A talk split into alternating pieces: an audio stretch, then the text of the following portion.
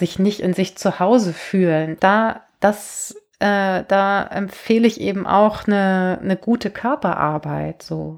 Also, um wieder in den eigenen Körper einzuziehen. Ja. Auch mit den Veränderungen, die er vielleicht hat. Und wenn es strukturelle Veränderungen sind, auch vielleicht Dinge, die so bleiben. Da auch wieder mit diesem in, in dieses neue Körpergefühl so sicher einzuziehen, dass man sich auch mit der Schwäche oder der Unsicherheit eben nicht als Mensch unsicher oder als Frau unsicher fühlt.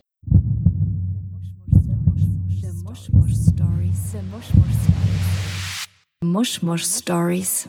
Ich sitze gerade mit Marei Cabot zusammen. Mara ist Physiotherapeutin, Atemtherapeutin und Heilpraktikerin und sie hat sich schon sehr früh zu Beginn ihrer Ausbildung vor über 20 Jahren insbesondere für die Themen Gynäkologie und Frauenheilkunde interessiert. Und weil sie das Ganze nicht mehr losgelassen hat, arbeitet sie nun seit über vier Jahren spezialisiert als Beckenbodentherapeutin. Und mein Beckenboden hat uns auch zusammengebracht. Wir sitzen aktuell bei mir im Wohnzimmer, weil bei Marei zu Hause drei Kinder rumspringen, die uns wahrscheinlich nicht äh, die nötige Ruhe für dieses Gespräch gegönnt hätten. Und wir reden heute über die wahnsinnig spannende, aber vor allem auch herausfordernde Zeit für Körper und Seele nach einer Geburt.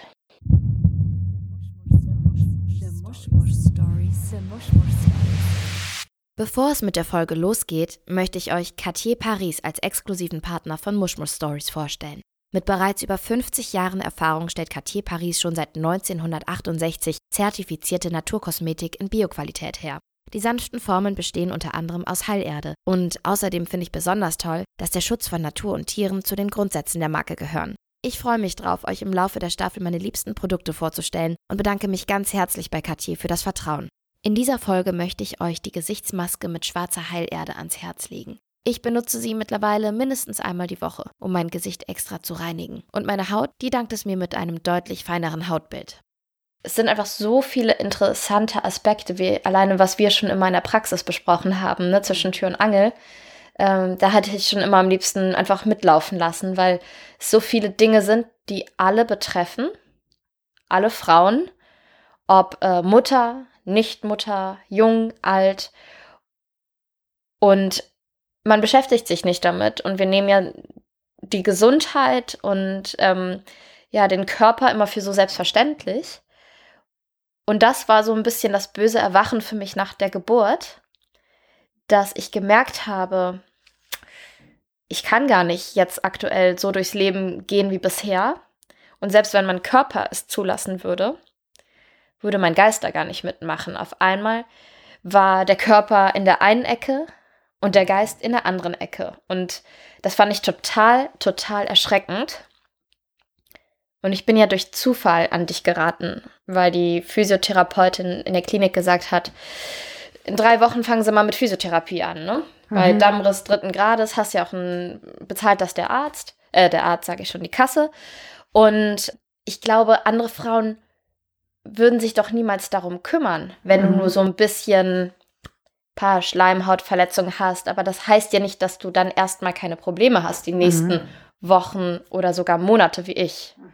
Und damit hallo liebe Marei. Mit diesem kleinen Monolog vorneweg. Ja. Ja, ich bin in deine Praxis reinspaziert und ähm, habe gedacht, wir ja, behandeln halt jetzt mal so ein bisschen Beckenboden, bisschen gucken, du guckst nach dem Bauch, nach der Rektusdiastase, nach dem Dammriss. Aber du hast auch von Anfang an immer gleich angefangen, mit mir zu sprechen. Mhm. Und nicht nur, am Anfang dachte ich, ja gut, sie macht halt Smalltalk, sie will, dass ich mich wohlfühle. Aber es hat ja einen ganz anderen Grund. Die Frauen kommen ja nicht nur ähm, wegen der Physis zu dir, das alles hängt ja auch wirklich zusammen. Und gerade nach einer Geburt. Mhm. Es ist Fluch und Segen zugleich, oder? Ja, total, ja.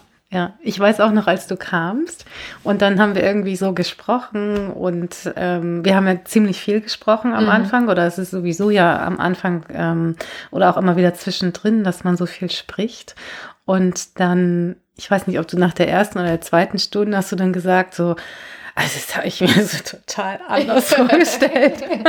Weil du halt dachtest, so du kommst und machst wahrscheinlich einfach ein paar Rückbildungsübungen, so spezielle Exakt, das habe ich gedacht. Rückbildungsübungen. Ähm, ja, und dass man das praktisch das einfach ein bisschen sportlicher Aspekt ist oder so, den es ja auch haben kann, aber es ist ja viel, viel mehr. Ne? Aber lass uns mal von Anfang beginnen. Also die Frauen kommen zu dir und nicht alle haben jetzt so ein gravierendes Problem wie ich. Also mein Problem war jetzt auch nicht so gravierend, aber findest du es allgemein sinnvoll, wenn Frau nach einer Geburt ein, ich will es gar nicht nur auf Physiotherapeuten beschränken, aber irgendwie so einen Coach aufsucht, der einem hilft, sowohl mit Körper als auch mit Geist zurück ins Leben zu finden? Finde ich absolut sinnvoll. Finde ich absolut sinnvoll. Also es ist ja tatsächlich so, also dazu noch mal kurz, ist deine Geburtsverletzung schon eine höhergradige mhm. Geburtsverletzung gewesen? Also ähm, das ist ja total gut gelaufen letztendlich bei dir alles, aber ein Dammriss dritten Grades ist schon eine große Verletzung. Es ist schon wie ein Unfall auch, mhm. den man hatte. Und ich finde, das ist so der Unterschied, wenn man jetzt einen Unfall hat, man fährt auf dem Fahrrad und wird vom Auto angefahren, dann ist es total klar, dass man einen Unfall klar, hat und alle ja. sagen O und A. Und wie geht es dir denn? Mhm. Und du Arme und kannst du deinen Arm wieder bewegen. Ja, und kümmere dich mal, ne? genau, genau. Und ähm, eine Geburt kann ähnlich wirken. Das heißt ja nicht, dass sie das muss. Also es gibt natürlich auch Geburten, wo die Kinder so durchflutschen und das macht den Kindern nicht so viel und den Müttern auch nicht. Aber sehr viele sind eben so, dass sie schon zu großen Veränderungen oder Geburtsverletzungen führen. Und dann finde ich es total sinnvoll, sowieso dann zur Therapie zu kommen. Das sind ja auch viele Frauen, die jetzt in die Praxis kommen, weil sie eben geschickt werden oder wissen, sie haben da was. Aber ich finde auch äh, Frauen, wo die Kinder eben so durchgeflutscht sind, sie zunächst keine Probleme haben oder die Probleme nicht wahrnehmen, das ist ja auch mhm. oft der Fall. Äh, ich finde es für jede Frau sinnvoll, ähm, zu so einem Beckenbodencheck zu kommen und auch zu gucken, also fast würde ich sagen, also am allerbesten wäre es eigentlich, wenn man vor der Geburt käme oder vor ja, der Schwangerschaft. Vor de, ja. ja. Also wenn Warum? einfach junge Frauen, also am besten wäre es schon Teil des Sexualunterrichtes im, in der Schule, ähm, wo einfach Beckenboden, auch die Anatomie und natürlich hat auch der Mann einen Beckenboden. Also das kann man ja so auch ganz pragmatisch Kindern und Jugendlichen schon nahebringen. Und wenn dann junge Frauen einfach, bevor sie über Kinder nachdenken oder Kinder bekommen, zu so einer Beckenbodenuntersuchung kommen, dass die, die Frau, also was ich halt total häufig erlebe, ist, Natürlich, die kommen dann nach und dann hat man einen Schaden oder kein gutes Gefühl mehr. Und man hat eigentlich nichts, worauf man zurückgreifen kann. Aber man also, kann nicht sagen, so war es vorher genau, und das war gut und da wollen wir wieder hin. Also kein Vergleichswert auch. Ja. Ne? Weil das so ist, wie du am Anfang gesagt hast, dass ähm, solange man eben gesund ist oder keine Symptome hat, ist einem das überhaupt nicht bewusst, so dieses mhm. Geschenk der Gesundheit oder das Geschenk eines funktionierenden Körpers. Und ähm, so ist es letztendlich auch mit dem Beckenboden. Der ist natürlich noch unbewusster als unser Bein, was keinen Schaden hat mhm. sozusagen, mhm. weil der Beckenboden natürlich auch ähm, äh, tabuisiert ist durch das Thema der Sexualität und der Ausscheidung, ist es ja auch etwas, was wir nicht so auf dem Zettel haben. Ach so, weil es da in den Gefilden eine Rolle spielt, über die man allgemein nicht so gern redet. Es, es findet alles im Höschen statt, sagen wir mal. So. Genau, es findet im Höschen statt und im Hintertürchen oder Hinterkämmerchen. Aber Beckenboden hat ja nicht nur was zu tun mit Ausscheidungen oder Sex, sondern du hast mir erklärt, der Beckenboden trägt uns in erster Linie erstmal durchs Leben. Genau. Genau, er trägt uns durchs Leben. Und diese wunderbare Funktion, die, die bekommt ja relativ wenig Raum. Kannst du das nochmal so ein bisschen mehr ähm, beschreiben, erklären, was, was du damit meinst? Er trägt uns durchs Leben. Ähm, also anatomisch erstmal ist es ja so, dass er die Basis bildet jetzt vom Rumpf, also den Rumpf nach unten abschließt mhm. und natürlich den, äh, die Organe trägt und den Rumpf trägt und die Wirbelsäule stabilisiert. Und anatomisch ist es auch so, dass er korrespondiert mit den Fußgewölben und dem Zwerchfell und dem Mundboden, also mit anderen Gewölben, die wir in uns mhm. haben. Also er ist zentral im Körper von der Topografie her, aber auch über die Art und Weise, wie er sozusagen verstrickt ist mit anderen Organsystemen und anderen Strukturen mhm. einfach. Und ähm, dann ist es ja auch so im energetischen, dass, ähm, das kennt man einfach aus dem Yoga, nehme ich gerne das Beispiel, weil Yoga ja sehr en vogue ist und mhm. das kann mhm. man mal so sagen, ohne dass man dann gleich so ein, äh, die Energieecke oder ja. spirituell, ja. aber es ist einfach so, dass der äh, dass da ja unser erstes Zentrum, das erste Chakra auch liegt, mhm. das Sakralchakra, was uns ähm, auf der energetischen Ebene oder auf der, und das ist eben so wichtig, und es ist tatsächlich so auf unserer inneren Empfindungsebene, wie bin ich in der Welt als Mensch und als Person, verbindet uns mit der Erde, mit dem Boden, gibt uns das Gefühl von Getragensein. Mhm. Und das ist eine seelische Qualität dann auch wieder, vom Leben getragen zu sein. Also das ist mhm. eine Erfahrung, die der Mensch so macht. Und wenn jetzt ähm, da, das, das geht aus Thema des Vertrauen, das Urvertrauen mit hinzu, das ist ja auch nochmal ein großer Bereich. Und wenn jetzt dieser Beckenboden oder dieser Boden unseres Lebens, das Getragensein, ähm, eben durch eine Geburt verletzt wird oder nicht mehr so richtig funktioniert oder man das Gefühl hat, da drückt immer was gegen. Also mhm. ähm, einfach ein unangenehmes Gefühl in unserem Körperschema äh, und unserem ganzen ja. Körperempfinden ähm, zeigt, dass es dann uns eben grundlegend an, ähm, an der Basis sozusagen auch berührt.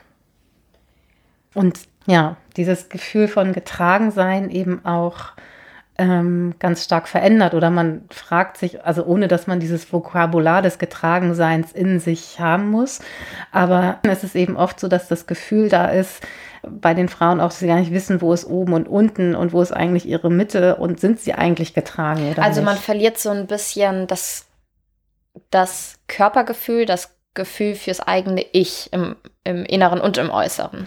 Ja, ja. Ist es für eine Frau mit einer Geburtsverletzung fast schon ein kleiner Segen, dass wir uns mal so richtig mit diesen Themen auseinandersetzen, weil andere Frauen, die vielleicht keine offensichtliche Geburtsverletzung haben, machen einfach weiter. Das heißt aber nicht, dass nicht irgendwann Probleme entstehen können. Ja, Richtig? Genau, genau. Das ist ganz, also das ist eine ganz häufige Gefahr. Insofern hast du recht, dass eine Geburtsverletzung ein Segen ist, weil es die Frau erstmal ein bisschen ausbremst. Mhm. Und man, und die Frau muss sich eben mehr um sich kümmern als, ähm, ja, als jemand, der da keine Probleme hat. Und es ist eben so, also die Idee des Wochenbettes ist ja auch eigentlich, also, für, also auf jeden Fall des Frühwochenbettes, eben viel sich im Bett aufzuhalten, also sprich zu liegen. Mhm. Und ähm, das würden wir jetzt auch machen, wenn wir jetzt mit diesem Beispiel mit dem Fahrradunfall, ähm, wäre das auch so, wenn wir da jetzt eine schwerere Verletzung haben, dass wir uns eben nicht so schnell durchs Leben wieder bewegen, sondern diese Rehabilitationsphase einfach haben oder mhm. Ruhigstellung auch. Und ähm, das ist. Aber was glaubst du denn, warum ist das bei der frisch gebackenen Mama so schwierig, die mal auszubremsen, zu sagen, du bleibst jetzt im Bett? Warum ist das so? Hat man diesen inneren Drang, vielleicht auch allen zu beweisen, hier bin ich, ich habe gerade mal eben schnell ein Kind bekommen, aber ich kann jetzt auch schon wieder um die Alster joggen. aber es, das ist jetzt vielleicht übertrieben, aber ne, nee, das, das, ist ja gar nicht übertrieben. Die, ich weiß, also dass alle ja. Hebammen immer so drauf pochen, du bleibst liegen und auch nicht sitzen, sondern du bleibst liegen. Und es, warum tun wir Frauen uns so schwer damit? Mhm. Weil wir ähm, sozusagen bis zur Schwanger, zum Beginn der Schwangerschaft, aber auch häufig noch die Schwangerschaft über selber. Ich meine, da gibt es auch wirklich viele Ausnahmen, weil die Schwangerschaft Komplikationen hat und die Frauen müssen liegen, dies, das. Mhm. Aber sehr viele Frauen sind einfach sozusagen, gehen auf, durch, mit auf Hochdampf durch ihr Leben und auch durch die Schwangerschaft. Und ähm, auch wenn es am Ende alles ein bisschen behäbiger wird und schwerfälliger und man vielleicht ein bisschen langsamer wird, so hat man doch dieses innere Tempo und hat ja auch seine innere Identität damit. Mhm.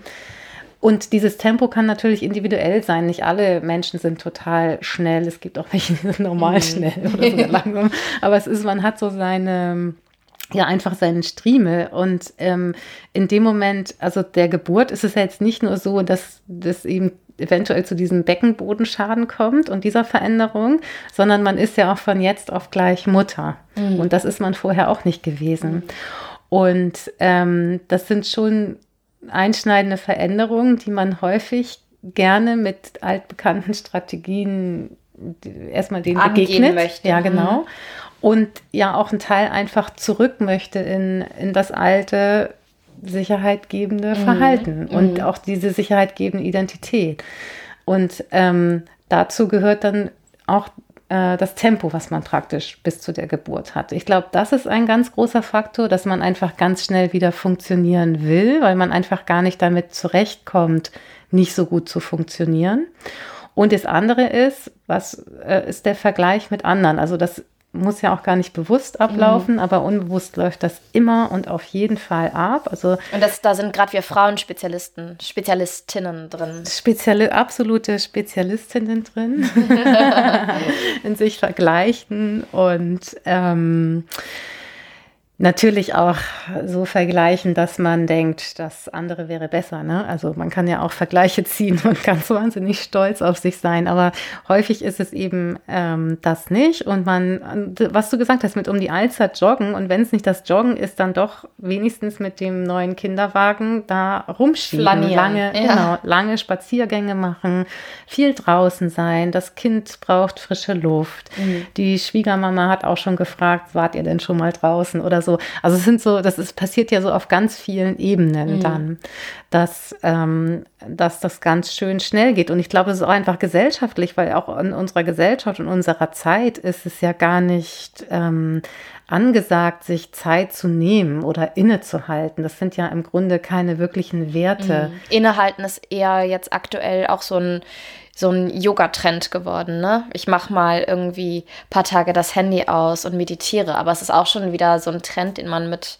mit der Welt teilt und kommuniziert. Aber wann macht man das tatsächlich für sich? Ja, ja, ja, ganz genau. Und auf der anderen Seite haben wir Frauen uns das ja auch schwer erarbeitet über die letzten Jahrzehnte, Jahrhunderte, dass wir jetzt auch so ein Tempo an den Tag legen können und dürfen. Ne? Also, dass wir gleich flott oder fast gleich schnell unterwegs sind wie die Männer. Mhm. Wir wollen es natürlich so, also das ist jetzt meine Interpretation, aber auch nicht so wirklich wieder aus der Hand nehmen lassen. Ne? Das ist ja auch dieses zu sagen, ich kann jetzt mal nicht, es geht mhm. jetzt nicht, ist alles andere als, als leicht. Mhm.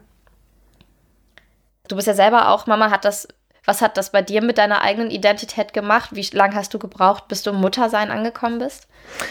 Ähm, ich bin immer noch dabei. Wie alt ist dein ältestes Kind? 13. ja. Ähm, genau, also mein, also mein ältestes Kind ist 13 und dann äh, habe ich noch einen elfjährigen Sohn und eine siebenjährige Tochter. Und ähm, bei, bei dieser ersten Geburt war es bei mir auch irgendwie ganz dramatisch, weil ich, äh, weil es letztendlich in einem Notkaiserschnitt geendet hat, diese Geburt. Und da habe ich auch lange gebraucht, um das psychisch vor allen Dingen ähm, zu verarbeiten und zu verkraften, dass das jetzt alles so gelaufen ist, weil ich mir es auch ganz anders vorgestellt mhm. habe. Hast du dir und, denn Hilfe geholt? Ähm, was du jetzt praktisch deinen Patientinnen rätst? War das damals, damals vor 13 Jahren? damals vor 13 Jahren. Nein, also, ähm, also ich glaube, ich wäre total froh gewesen, wenn ich in so eine Praxis gegangen wäre mhm. oder wenn es das gegeben hätte und ich da auf irgendeine Art und Weise ähm, letztendlich aufgefangen worden wäre. Also ohne mit der Vorannahme dahin zu gehen, aufgefangen werden zu müssen. Das ist ja auch ganz interessant. Viele kommen ja auch erstmal reingestolpert und wollen ebenso wie du damals. Ich habe ähm, ne, und dann exakt das habe ich gerade gedacht. Exakt das dachte ich gerade, dass du kanntest meine Probleme schon, der, die mal zukünftig kommen würden, bevor mir klar war, dass ich überhaupt mal Probleme haben werde. Ne? Ja. Auf allen möglichen Ebenen, zu denen wir gleich auch noch kommen. Also ja. Und ich glaube, das ist so ein Punkt, dass man einfach in so einer Praxis jetzt zum Beispiel oder in so einer, in so einer Situation so einen Raum öffnen kann mhm. für alles, was bis dahin auch weggesteckt worden ist. Ein Geburtstrauma, das kann ja auch ein psychisches mhm. Geburtstrauma sein oder ähm, eben das physische und, und, und. Und der ganze Rattenschwanz, der da dran hängt. Und, oder die ganzen Rattenschwänze, die da dran ja. hängen. Und es sind nämlich richtig viele. Und, oh ja. Ähm, und dafür ja. mal so äh, Raum zu geben und auch letztendlich, sage ich ja, gemeinsam zu forschen. Also ich habe dann natürlich schon irgendwelche Vorannahmen auch oder ähm, aber dann du hast ja auch einfach Erfahrung, Erfahrung mit vielen Frauen genau gemacht, und aus, ja. aus denen ich dann heraus dann auch vielleicht eine Situation irgendwie beurteile, aber ähm, viel ergibt sich ja dann auch und entsteht dann im Gespräch oder in dieser Begegnung oder auch natürlich in den Übungen oder so. Mhm. Ähm, was noch wichtig ist oder was noch gesehen werden möchte oder oder oder und was damit alles irgendwie zusammenhängt. Mhm. Und ähm, ja, also ich glaube, das wäre damals nochmal zu deiner Frage, ich glaube, das Mhm. wäre für mich total gut gewesen, so ein, äh, so einen Ort zu haben, wo das auch irgendwie alles so entstehen kann. Und ich bin damals aber praktisch letztendlich in so ein herkömmliches Rückbildungsprogramm geraten. Also, Mhm. dass man halt einen Rückbildungskurs nach der Entbindung macht und dann ja, dann ist das irgendwie so und dann wird das alles wieder okay und dann ist man so mit dem Kind das erste Jahr und irgendwann Mhm. geht man wieder arbeiten oder so. Und ähm, das ist mir eigentlich bei allen drei Kindern so gegangen und da habe ich eben auch gesehen, ähm, bei dem Rückbildungskurs jetzt eben zum Beispiel, ähm, woran es da eigentlich mangelt, wenn man Probleme mit irgendwas hat. Und da ich jetzt ja auch damals praktisch schon vom Fach war, war das, ähm, konnte ich das natürlich für mich gut ähm, kompensieren. Mhm. Ähm, äh, wobei auch nicht alles, eigentlich muss ich sagen, wenn ich so jetzt im Nachhinein darauf schaue. Ähm, Wie zum Beispiel?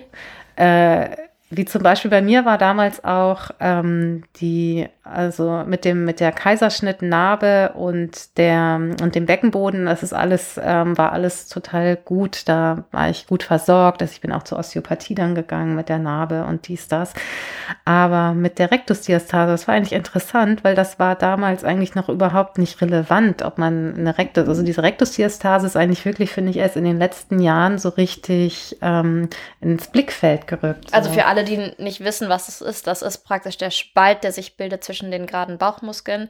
Die wandern zur Seite, machen den Bauch Platz. Und wenn das Kind dann da ist, heißt es nicht, dass sich dieser Spalt direkt wieder schließt. Mhm. Im Gegenteil, und das Gewebe darunter ne, ist ja so ausgeleiert. Und das Genau. muss man wieder stabil, straff kriegen. Ja, Weil wenn, wenn das nicht hält, dann, das ist wie eine, so eine Kettenreaktion für den ganzen Rumpf und Beckenboden. ja. Dann haben wir langfristig wunderschöne Probleme wie Rückenschmerzen, Inkontinenz, Mhm. noch irgendwas, Probleme beim Sex bestimmt, die, weil das hängt ja alles immer zusammen. Ja, ja, Ja. ja. Genau. Und aber nach wie vor ist das Thema ja nicht, noch nicht da, wo es sein sollte, oder? Also, das Thema der Rektusdiastase. ja, und also mhm. die, die planken ja alle, die machen alle Unterarmstütz in den Rückbildungskursen. Mhm. Und, Mhm. und ich, also du sagst ja immer, die drücken alle viel zu schnell und zu doll aufs Gaspedal. Genau, das ist, ähm, das ist auf jeden Fall bei der Rektusdiastase ein Problem. Dass ähm, zu schnell und zu viel, ähm, das sozusagen wegtrainiert werden will. Ich meine, dieses, das knüpft auch ein bisschen an als das, was wir vorhin gesprochen haben, die, ähm, dieses, ich will das jetzt wegtrainieren oder ich will das weghaben. Also Mhm. deswegen komme ich auch schnell wieder auf die Beine und laufe viel zu schnell wieder rum. Ähm, und dieses, ähm, Schema, nachdem man vielleicht bis dahin viel ähm, erreicht hat oder bewerkstelligt hat, das gilt halt nicht immer für den Zustand nach der Geburt sozusagen, Mhm. gerade bei der Behandlung der Rektusdiastase. Also klar muss man da dran sein und üben, üben, üben. Das hast du ja auch ähm, am eigenen Leibe erfahren, aber nicht ganz sozusagen in den Modalitäten, wie man das sonst gemacht Mhm. hat. Sondern da geht es ja auch um das ganz sanfte und konzentrierte Anspannen und ganz viel Bewegen im Alltag und dies, das. Und ähm, das ist schon eine ganz schön große Herausforderung für viele Frauen. Ähm, Ja, weil, aber wir Frauen wollen ja auch ähm, gut aussehend, selbstbewusst, selbstbestimmt durchs Leben gehen und nach so einer Geburt ist man halt komplett fremdbestimmt, geht die Zügel aus der Hand und das war für mich dieses böse Erwachen, dass ich auf viele Dinge erstmal gar keinen Einfluss nehmen konnte. Ich habe auch gedacht, ja gut, ich gehe jetzt da jetzt mal in diese Physiopraxis, dann machen die mit mir ein paar Rückbildungsübungen, wahrscheinlich ein bisschen seitlichen Bauch und ein bisschen Beckenboden. Dann guckt sie sich vielleicht noch mal meine Narbe an, ne, meinen Dammriss. Aber dass dann diese, ja, dass dann einfach so ganz viele Probleme und Baustellen doch noch entstanden sind. Die waren wahrscheinlich da, aber es war mir noch nicht klar, dass sie da sind und da sein werden für eine ganze Weile. Und ich konnte ja eigentlich nicht so richtig Einfluss nehmen. Ich konnte nur mit dir die besprechen. Also wichtig ist, so ein Bewusstsein zu schaffen. Und ein ganz wichtiger Faktor ist Zeit, ne? Und ja. das hat mich ja so enorm gestresst, also Geduld zu haben. Auch diese, diese Unwissenheit, wird das denn wieder alles? Weil, who knows? Viele mhm. haben ja langfristig Probleme. Mhm. Ja. Wo, wo setzen wir da weiter an? Also, wir, ich, ich möchte noch mit dir unbedingt, es sind so viele Themen, also ob es jetzt Thema Stillen war. Ich bin ja gar nicht mit diesen Themen bewusst zu dir gekommen, ne? Mhm. Nicht deswegen, ich bin wegen, wegen dem Dammriss gekommen. Aber ähm, das hat ja vorne und hinten bei mir nicht geklappt. Mhm. Ich habe das Kind geflutet mit Milch, er war überfordert, er hatte ein, zu, ein verkürztes Zungen- und Lippenbändchen, bis hin dann dazu, dass er dann immer ausgerastet ist an der Brust, weil er einfach vollkommen überfordert war. Und dann habe ich gesagt, ja gut, dann pumpe ich halt ab. War für mich aber dann auch erstmal kein weiteres Thema. Ich habe gedacht, ja gut, ist jetzt so. Bis ich dann gemerkt habe, es frisst mich von innen auf. Dieses ganze Thema, es frustriert mich total, dass es nicht klappt. Ich hätte es mir so, so sehr gewünscht. Ich habe es mir so sehr gewünscht, dass es klappt.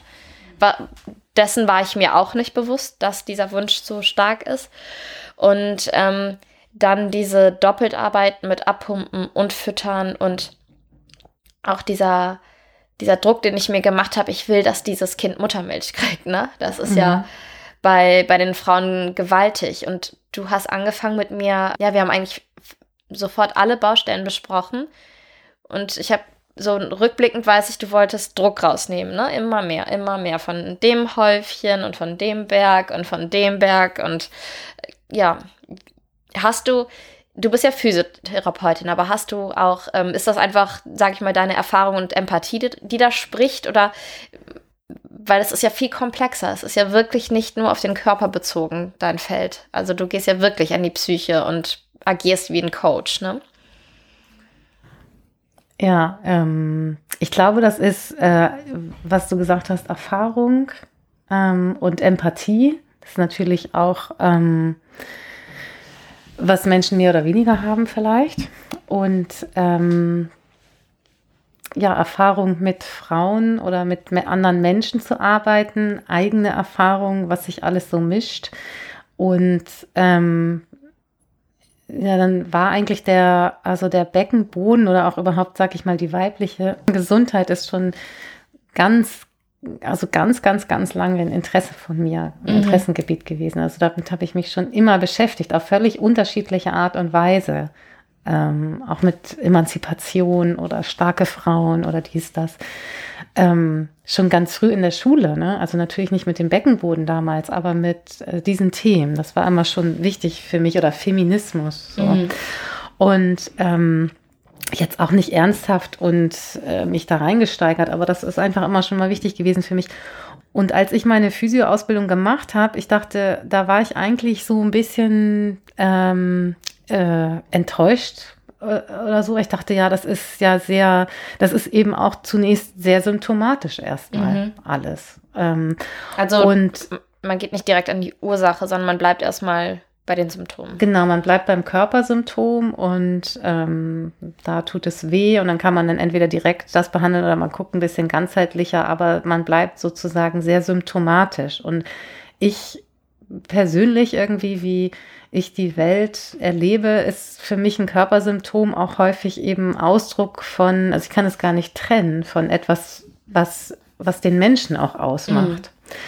Und ich glaube, das ist, macht auch so ein bisschen das aus, wie ich auf die Dinge blicke. Mhm. Ich kann es gar nicht trennen. Das, ähm, ich sehe es immer als einen ganzheitlichen Prozess, so von ähm, seelischem und geistigem, was sich körperlich ausdrückt oder auch umgekehrt. Mhm. Und was ich gemacht habe dann noch nach der Physioausbildung ist so eine Atem, diese Atemtherapieausbildung, mhm. Atem ähm, nach Middendorf und das ist eine ganzheitliche Körpertherapie. Also das ist sozusagen ein holistischer Ansatz, wo es darum geht, dass der Atem im Körper fließt praktisch. Mhm.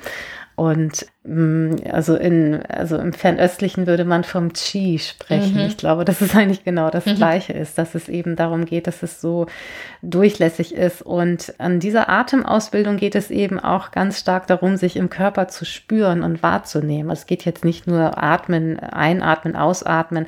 Man hat in der Atemarbeit überhaupt keine willentliche Atemführung wie im Yoga zum Beispiel, sondern es geht eigentlich darum, den Atem wahrzunehmen, so wie er ist und ihn auch so zuzulassen, wie er mhm. ist erstmal und nicht dran rumschrauben und ihn verändern wollen, sondern das annehmen, was ist. Und das ist schon mal, würde ich sagen, die größte Übung.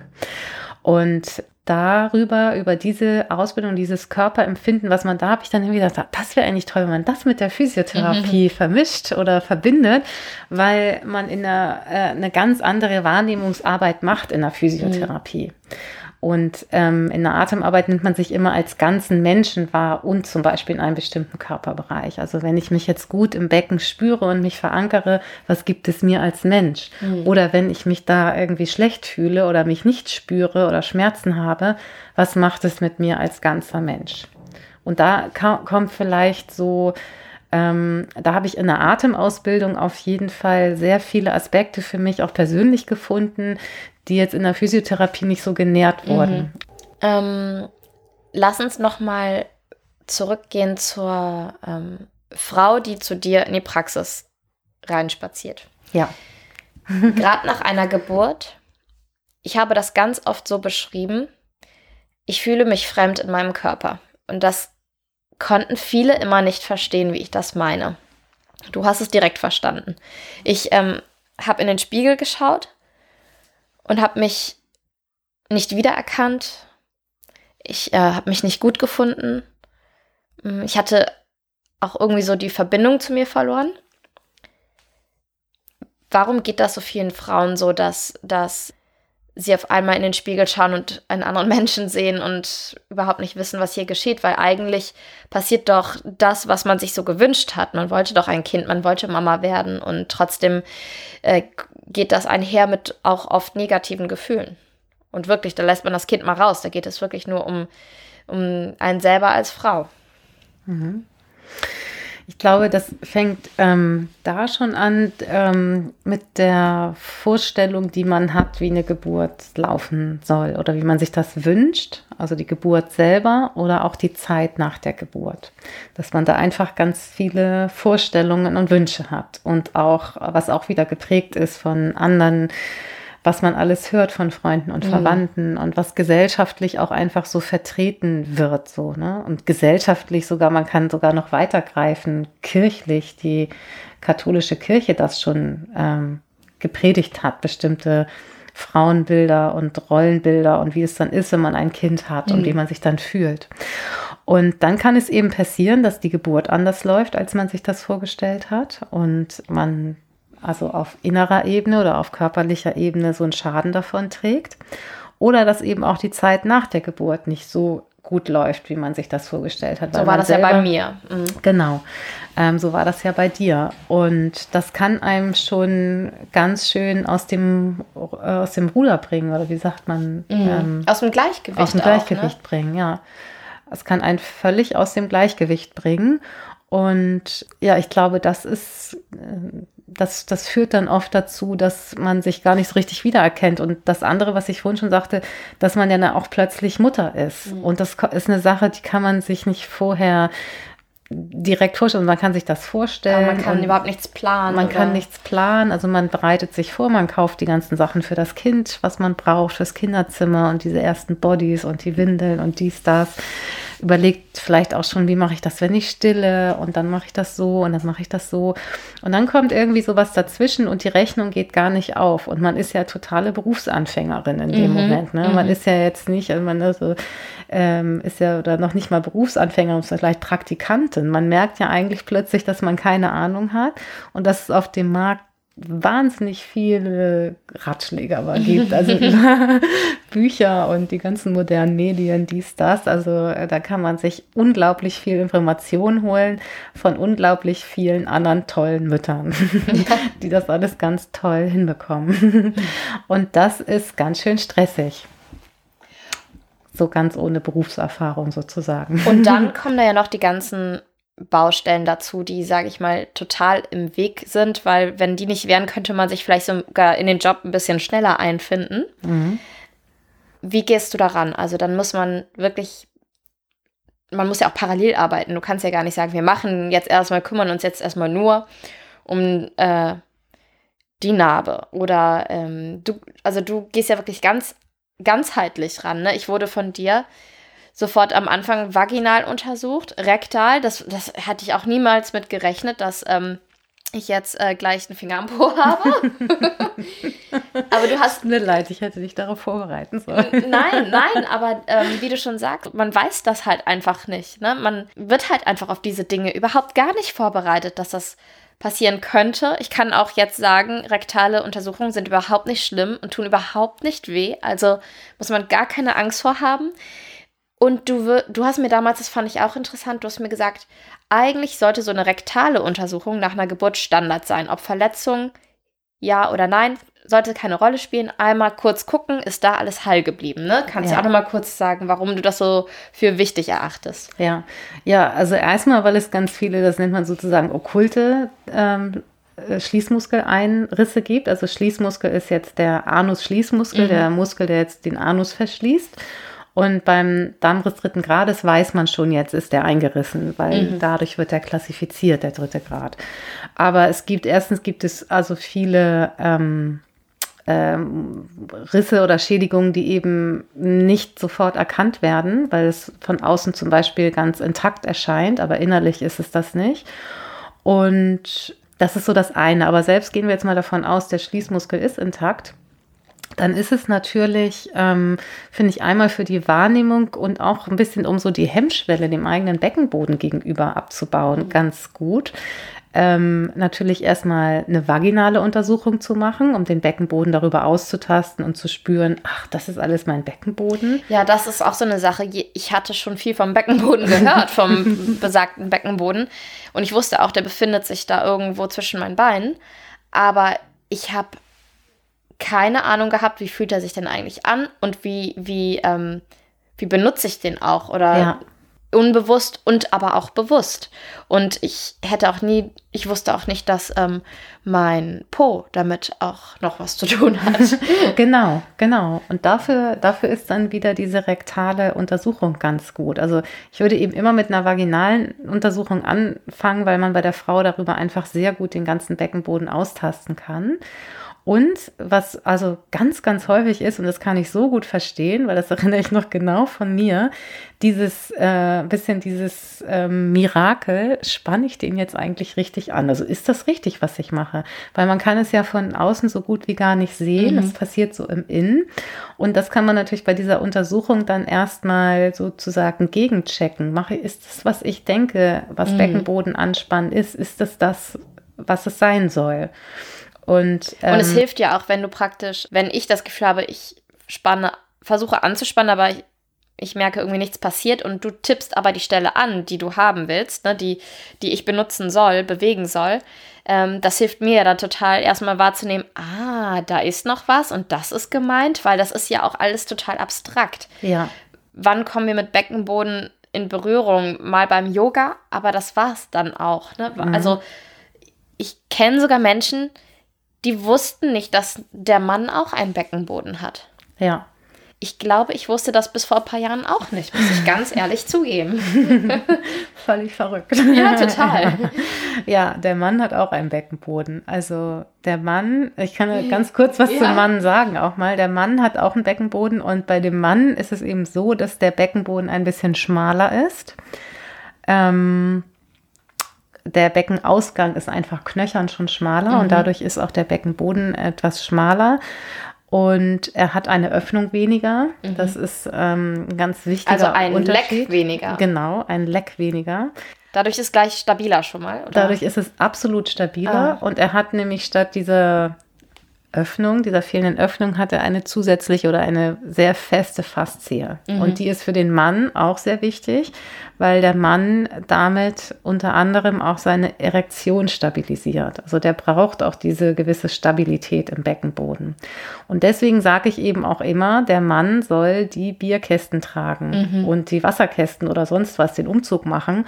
Und das finde ich immer ganz dramatisch, wenn ich das dann eben mitbekomme wie Frauen ihren Mann stehen wollen und wie mhm. sie auch zu früh losrennen, gerne mal nachdem sie Geburt gegeben haben eben sich abschleppen mit der Kinderkarre, dem Einkauf und sonst was. Oder aber auch anfangen, mit das Haus zu renovieren oder die Wohnung oder den Umzug und das alles wuppen auf so einem total vulnerablen Gebiet, was in dem Moment noch nicht mal gut gespürt wird. Mhm. Also ich habe es auch schon erlebt, das finde ich auch immer dann dramatisch, dass Frauen, die eigentlich die Geburt einigermaßen gut überstanden haben und keine Organsenkung hatten zum Beispiel, alles eben entsprechend weich, das ist ja auch hormonell mhm. gesteuert, muss ja auch so sein und dann aber zu Hause irgendwie eine Schrankwand aufgebaut haben und dann richtig gemerkt haben, ja, da hat es irgendwie plopp gemacht, weil sie einfach zu so, stark gehoben haben. Und das ist so das Schlimmste, was passieren kann.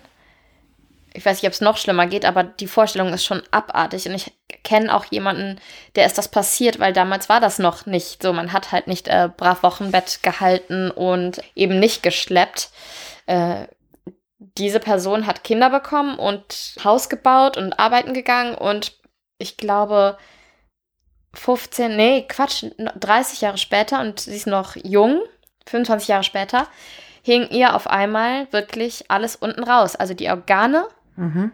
der, die Bänder können es nicht mehr halten, es ist ausgeleiert, so stelle ich mir das richtig vor. Ja. Du kannst gerne eingreifen, aber die Gebärmutter kommt aus der Mumu raus. Ja. Mhm. Das ist ja eine Horrorvorstellung und das passiert auch, glaube ich, von einem Moment auf den anderen. Auf das einmal ist es hängt es dir zwischen den Beinen. Ja, das kann. Ein Albtraumgedanke. Ja, ja. Und dann aufwendige OPs und da gibt es auch keine Garantie, dass das funktioniert. Dann wird das wieder gehoben. Also man sollte das wirklich äh, super, super ernst nehmen. Mhm. Und gibt es denn auch, oder würdest du sagen, du darfst auch gerne noch was hinzufügen, ne? Wenn zu dem, zu dem Thema, wenn, wenn dir noch was. nee, ja, nur noch ganz kurz ja, zu der ja. vaginalen Untersuchung. Weißt du, also ähm, ja. wo du gesagt hast, ja, das war für dich auch hilfreich zu spüren, ach, da kann ich auch anspannen und mhm. so weiter. Und so hat man das ja auch sonst mit anderen Sportarten meinetwegen oder Bewegungen oder Trainern, Yogalehrer oder sonst was, die einen von außen korrigieren und sagen, hey, hier mhm. Lilly noch ein bisschen mehr Druck geben oder da ein bisschen richte dich mal da auf oder dies, das. Man ist ja als Trainer oder Lehrer permanent damit beschäftigt, sein seinen Trainingspartner zu korrigieren. Mhm. Und das ist es im Grunde beim Beckenboden ja auch, dass man darauf hinweist, schau mal, hier kannst du noch anspannen mhm. oder auch ganz wichtig, hier könntest du einfach mal locker lassen. Also ja. Also das ist nämlich das andere, was wir auch in der vaginalen Untersuchung ja oft ähm, feststellen ist oder was man dann auch als Frau selber spüren kann, wenn man dann dagegen drückt. Ja, stimmt, da bin ich ja richtig angespannt mhm. im Beckenboden. Und dann kann ich natürlich auch nicht viel Kraft entwickeln, wenn ich da so angespannt bin im Beckenboden. Und dafür finde ich das gut. Äh, und du hattest ja gefragt, ja, ich, oder was ich das gesagt hatte, ich würde das eben eigentlich jeder Frau empfehlen. Und auch die rektale Untersuchung. Mhm. Das Rektum oder der Anus ist ja noch tabuisierte letztendlich als der Scheideneingang. Mhm. Und genau wie du gesagt hast, ach, das gehört auch zum Beckenboden dazu. ja, ist genauso zentral gelegen eigentlich wie der Scheidenausgang. Und ähm, hm, das stimmt, also mit Urininkontinenz oder dass es mal ein bisschen tröpfelt beim Lachen oder so, das kann man ja noch so ganz humoristisch Ja, das kann man noch verkraften, wenn man dann sagt, haha, ich ja. habe mir ins Füßchen gepinkelt. Genau, und naja, es ist fast charmant. Ja, es hat was Charmantes und man ist ja auch ein Mädchen und so. Aber wenn man dann zum Beispiel mal einen Pups verliert beim Lachen oder mhm. sowas, weil der Und der war dann auch noch laut mehr, und dann riecht er auch noch. Ja, weil man den gar nicht zurückhalten konnte, weil dieser Schließmuskelapparat Windinkontinenz. Mehr, eine Windinkontinenz. Habe ich ja. bei dir gelernt. aber ich hatte sie nicht. Nee, zum Glück. ja, aber genau, das ist ähm, das, tabuisiert was dramatisch ist, weil man kann ja auch wirklich gegensteuern. Man kann doch wirklich was machen. Genau, man verbessern. Kann, man kann ganz viel gegensteuern und ganz viel machen dagegen. Und ähm, Ja, und dafür ist es eben einfach gut, erstmal diese Untersuchung zu haben, zu wissen, was ist los und darüber auch Bewusstsein zu schaffen Mhm. und auch Hemmschwellen abzubauen. Wie du jetzt sagst, ähm, du könntest das eigentlich empfehlen, eine rektale Untersuchung Ja, tut gar Witz, nicht weh. ich ähm, und äh, überhaupt und, nicht schlimm. Und zunächst, wenn man dann davor steht, erstmal denkt man so, oh, muss das jetzt sein? Mhm. Und das ist ja irgendwie so das Schlimmste, was ich mir jetzt gerade vorstellen kann, Ja. wäre jetzt rektal untersucht zu werden. ja, und es ist auch es baut ja ganz viel Hemmung auch ab. Ja, ne? und ich finde ja auch, ähm, das ist ja wie das erste Mal beim Frauenarzt. Da war man ja auch tierisch nervös und hat sich geschämt. Und mittlerweile, also ich gehe zum Beispiel lieber zum Frauenarzt als zum Zahnarzt, weil es einfach alles viel weniger wehtut. Und genau, also ich bin total der Zahnarztschisser, muss ich dazu sagen. Und ich hatte ja dann auch noch nach der Geburt, irgendwann habe ich gemerkt, hm, da, da blutet irgendwas. Also nachdem die Narbe ganz gut war, kam die nächste Baustelle, nämlich ein Analpolyp. Du hast ihn auch sofort so benannt. Du hast, du hast gesagt, ich tippe, das ist ein Analpolyp. Du hast es dir angeschaut. Also das ist so wie so ein kleines, ja, wie so ein kleiner Fetzen, so ein kleiner Wie so ein Haut. Schleimhautläppchen. Ne? ja, so ein Läppchen, was so, Mhm. Aber winzig klein, Ja, also winzig- kleiner als eine Stecknadel. genau, winzig klein. Ähm, auch im Au das ist ja außen. Es ist außen, ne? Also ich dachte, habe jetzt auch gedacht, Analpolypen, so wie das Wort klingt, findet man die halt drinnen irgendwo in der dunklen, verborgenen Höhle. Ich habe aber dann gemerkt, ouch, irgendwas tut weh zwischen meinen Beinen und ich hatte Blut ähm, dann äh, gesehen und du hast gesagt, ja, das sieht aus wie ein Analpolyp und dann bin ich zum, zum ähm, wie heißt der Arzt nochmal? Proktologe. zum Proktologen gegangen. Aber schon gar nicht mehr so nervös, weil ich wusste, okay, komm, rektale Untersuchungen sind gar nicht so schlimm. Und er hat dann sogar nochmal mit Ultraschall und allem gecheckt da hinten und mir das Ding weggeschnitten. Das war dann tatsächlich was für ihn. Und es war wirklich, wirklich, wirklich nicht schlimm. Und äh, das hätte ich, glaube ich, auch nicht so locker und humoristisch genommen, wenn ich nicht vorher, sage ich mal, bei dir da schon so ein bisschen was mehr über meinen Körper gelernt hätte, ne? Weil man kann, man beim, beim Pressvorgang, da passiert einfach ganz schön viel und im Zweifel wird halt auch so ein kleines Hautläppchen mit rausgedrückt, ne? ja. Genau. Und noch ein anderes Thema, was für mich ganz lange so auch der Elefant im Porzellanladen war, war, ja, ich habe ja eben gesagt, ich habe mich angeschaut im Spiegel und ich habe eine Fremde gesehen. Mhm. Das war die eine Sache. Aber was noch viel schlimmer für mich war, war, dass ich, ich habe richtig Angst vor mir und meinem Körper gehabt.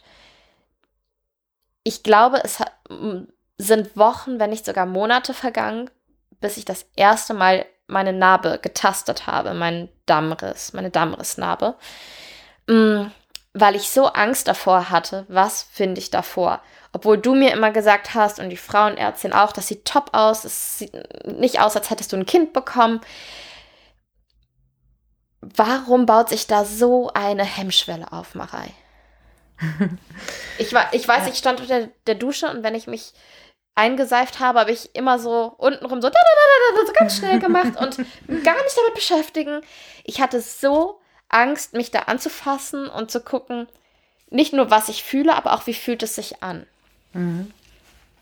Ja, Und ich bin so mir sicher, ich bin da nicht alleine. Ne? Ja, absolut. So eine Berührungsangst. Genau, richtig, ne? richtig eine Berührungsangst. Ganz starke Berührungsangst. Also das ist auch ganz, ganz, ganz häufig. Ich versuche auch, ähm, das erinnere ich jetzt nicht mehr genau bei dir, ob wir das gemacht haben, manchmal dann, wenn ich das so wahrnehme, jetzt in der Untersuchung, schon in der ersten oder zweiten oder wann auch immer, dass man mal gemeinsam sich das mit dem Spiegel anschaut. Und das ist ja auch, was Hebammen ganz häufig im, äh, Hebammen häufig im Wochenbett anbieten. Den Frauen willst du es dir mal mit dem Spiegel anschauen. Und das will, viele Frauen möchten das auch erstmal nicht so. Um ich wollte Gottes das, Willen. du hast es mir angeboten Ah, ja. und ich wollte es nicht. Ah, so war Weil ich aber auch, also ich kann jetzt auch nicht, ich weiß auch nicht, ob ich da unten hübsch bin, sage ich. Also keine Ahnung, weil ich finde jetzt eh ehrlich gesagt weibliche Geschlechtsorgane nicht so wunderhübsch. Aber man kennt natürlich auch, wir alle haben, glaube ich, schon mal ein Porno gesehen. Man weiß, wie das so aussehen kann, soll. Ich muss ehrlich sagen, ich habe auch einfach Angst, dass ich, ähm, oder ich hatte die Angst, dass ich mir da unten nicht gefalle. Und wenn ich das dann mit dir zusammen angeguckt hätte, wäre das dann noch peinlicher für mich. Und wa wa was, was geht da in den Frauen vor? Ja, also genau das, was du beschreibst. Die Angst davor, ich könnte mir da unten nicht gefallen oder es könnte schlimm sein. Und das ist ja dann, in, das, was da direkt danach kommt, ist ja, ich könnte dann für meinen Mann nicht mehr attraktiv sein. Weil wenn ich für mich persönlich einfach nicht so hübsch unten mich fühle mhm. und aber immer mit meinem Höschen und so weiter rumlaufe, aber in dem Moment, man will sich ja auch sexy fühlen. Mhm. Und das hat damit ja total viel zu tun. Und das ist ja auch eine große Veränderung bis zur Schwangerschaft und auch in der Schwangerschaft haben, fühlen sich viele Frauen noch total sexy und sind natürlich auch sexy und haben da gar nicht so eine große Frage oder Veränderung mit, aber nach der Geburt dann schon. Und wenn es dann nicht mehr gut aussieht oder irgendwas äh, verändert ist oder so, dann ähm, kann man sich ja auch schon alt fühlen. Also das ist das zweite Gefühl, nicht mhm. sexy oder das höre ich auch oft so, ja, ich fühle mich wie eine alte Frau, weil die, dass junge Frauen das sagen nach der Geburt, weil sie einfach irgendwie so dieses Zentrum und diese Mitte verloren haben. Und das könnte einem ja auch äh, geschehen, wenn man sich da unten anschaut. Mhm. Und ich sage das eben, ich schlage das immer vor, wenn ich sehe, ah, das sieht richtig gut aus. Und ich sehe, das sieht viel besser aus, als die Frau jetzt wahrscheinlich ihr inneres Bild davon hat. Die mhm. hat so ein mhm. desaströses inneres Bild von der Scheide oder wie sie da aussieht. Und wenn man mal gemeinsam schaut und sich das dann traut, dann ist es auch oft so, ach, ja, man sieht das ja gar nicht. Bei vielen Frauen sieht man ja dann erstmal gar nicht, dass eine Geburt stattgefunden hat nach ein paar Wochen oder mhm. nach einer bestimmten Zeit. Und also das ist das eine so von außen, dieses, diese visuelle Kontrolle von dem, ähm, was ich innerlich empfinde, das abzugleichen mit dem, wie es von außen aussieht. Und das andere ist, was du gesagt hast, dieses so, ich, ich habe mich einfach nicht mehr so wie ich gefühlt. Mhm. Oder ähm, dass du auch richtig Hemmungen hattest, dich da anzufassen, also ja. richtig starke auch Berührungsängste wieder. Und das kenne ich auch und habe ich schon ganz, ganz, ganz, ganz oft gehört, dass das einfach Wochen dauert für einige Frauen, sich dort wieder zu berühren. Mhm. Und wenn man sich das dann getraut hat und dann merkt, oh, ist ja wie früher wie eigentlich. Ne? Mhm. Ja, also es ist irgendwie fest und dieses, ich denke manchmal, wie wenn man eine kleine Stelle im Mund hat und man geht mhm. da so mit der Zunge hin und denkt, oh, ist ja eine Riesenstelle, die ich da habe und dann guckt man in den Spiegel und findet die gar nicht. Mhm. Ne? Diese Vergrößerungsfunktion der Zunge, dass wir irgendwie so eine Funktion auch da mhm. haben müssen, dass wir innerlich etwas vergrößern, weil wir uns nicht gut fühlen im Beckenboden, nicht mhm. gut empfinden oder sich das nicht fest oder so anfühlt, dass wir dann daraus sowas machen, dass es sich ganz schlimm anfühlt. Aber es ist ja auch klar, ne? weil nach einer Geburt suppt da erstmal alles noch ja. über Tage, manchmal Wochen raus. Dann gibt es Frauen wie mich, die dann halt noch so eine schwere Verletzung hatten. Dann denkst du, okay, jetzt ist das überstanden. Dann hast du auf einmal da noch ein Analpolyp. Mhm. Also es hörte ja auch gefühlt nicht auf. Ich fand, das war wie so ein Schlachtfeld, mhm. kam es mir vor. Und ich glaube, ich hatte auch Angst, dass es sich auch anfühlt und auch aussieht wie ein Schlachtfeld. Ja, genau, genau. Und ich konnte mir auch nicht vorstellen, weil ich habe damit immer verbunden, ich habe da mein Kind rausgedrückt. Mhm. Ich konnte mir gar nicht vorstellen, dass ich da wieder in ganz anderem Kontext wieder offen sein werde und dass das überhaupt möglich ist, da auch wieder Sex zu haben und äh, das kann doch gar nicht funktionieren, war irgendwie so in mir verankert. Und das kann nicht funktionieren und das kann sich vor allen Dingen auch gar nicht gut anfühlen. Also eine absolute Verunsicherung mit dem eigenen Körper, ne? Mhm, mhm. Ja. Furchtbar eigentlich. Furchtbar, ja. ja es, gibt, ja. es gibt die Aber Frauen, die mit so einer Leichtigkeit dann, ach ja, keine Ahnung, vier Wochen später wieder Sex haben und so voll bei sich sind. Mhm. Aber ich glaube, es gibt auch ganz viele, die da so ticken wie ich. Das glaube ich auch, ja. Also ich glaube, das, die, das sind die ganz großen Ausnahmen. Und da muss man auch wieder genau hingucken, ähm, ist das wirklich so? Wird das so erlebt? Das ist natürlich durchaus möglich. Oder kann es auch sein, dass die Frau so total über sich hinweggeht und mhm. gar nicht damit so sehr im Kontakt ist? Das ist beides möglich.